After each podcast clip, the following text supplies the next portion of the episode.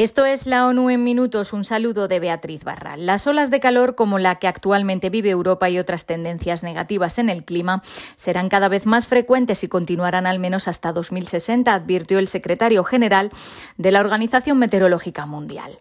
Las olas de calor se están haciendo más comunes a causa del cambio climático, dijo Peter Italas, que usando una analogía deportiva explicó que hemos dopado a la atmósfera inyectando más gases de efecto invernadero, sobre todo dióxido de carbono, por lo que el calentamiento y otras tendencias continuarán al menos hasta 2060, independientemente del éxito o no a la hora de mitigar el cambio climático.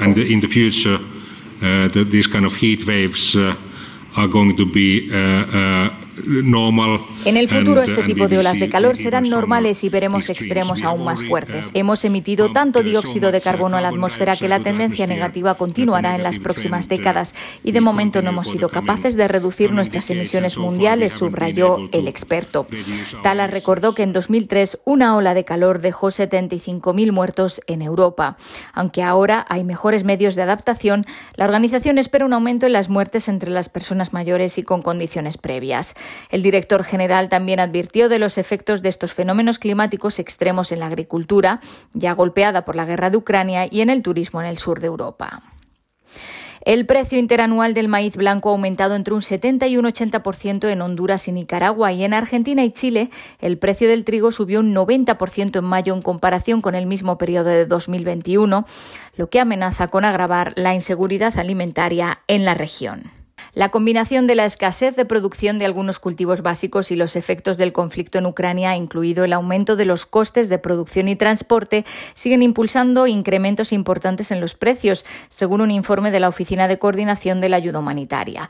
Esto podría exacerbar la inseguridad alimentaria en toda la región, especialmente en Guatemala y Honduras, donde 7,2 millones de personas ya se enfrentan a niveles agudos de inseguridad alimentaria, y en las comunidades que acogen a una gran población de refugiados y migrantes venezolanos, de los cuales se prevé que más de 3 millones y medio, el 80% de ellos ubicados en Colombia, Perú y Ecuador, necesitarán asistencia alimentaria este año. Y según información recientemente actualizada del proyecto Migrantes Desaparecidos de la OIM, 1.248 migrantes murieron o desaparecieron en 2021, la cifra más alta de cualquier año desde 2014, cuando se comenzaron a contar. Son casi 400 más que la del siguiente año más alto, 854 en 2019.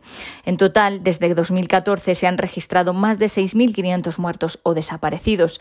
Las 4.000 muertes en la frontera entre México y Estados Unidos son casi casi cinco veces más que el número combinado de muertes en las demás rutas. La principal causa de muerte es el ahogamiento, con 1.750. Otras causas son los accidentes, las enfermedades, la falta de acceso a la atención sanitaria, la violencia, la falta de albergue, alimentos o agua.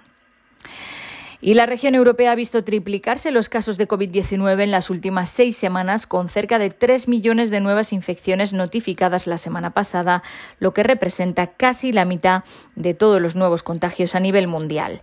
Además, las tasas de hospitalización se han duplicado en el mismo periodo. El doctor Hans Klug, el director de la rama regional de la OMS, dijo que con el aumento de los casos también se está viendo el aumento de las hospitalizaciones, que solo se incrementará aún más en los meses de otoño e invierno a medida que las escuelas vuelvan a abrir, la gente regrese de las vacaciones y la mezcla social se traslada al interior con el inicio del clima más frío.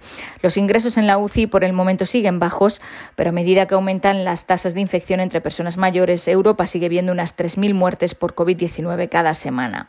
Klug instó a todos los países a que sigan reforzando la vigilancia como parte de una más amplia de los virus respiratorios y a que se preparen ya para el otoño. Hasta aquí las noticias más destacadas de las Naciones Unidas.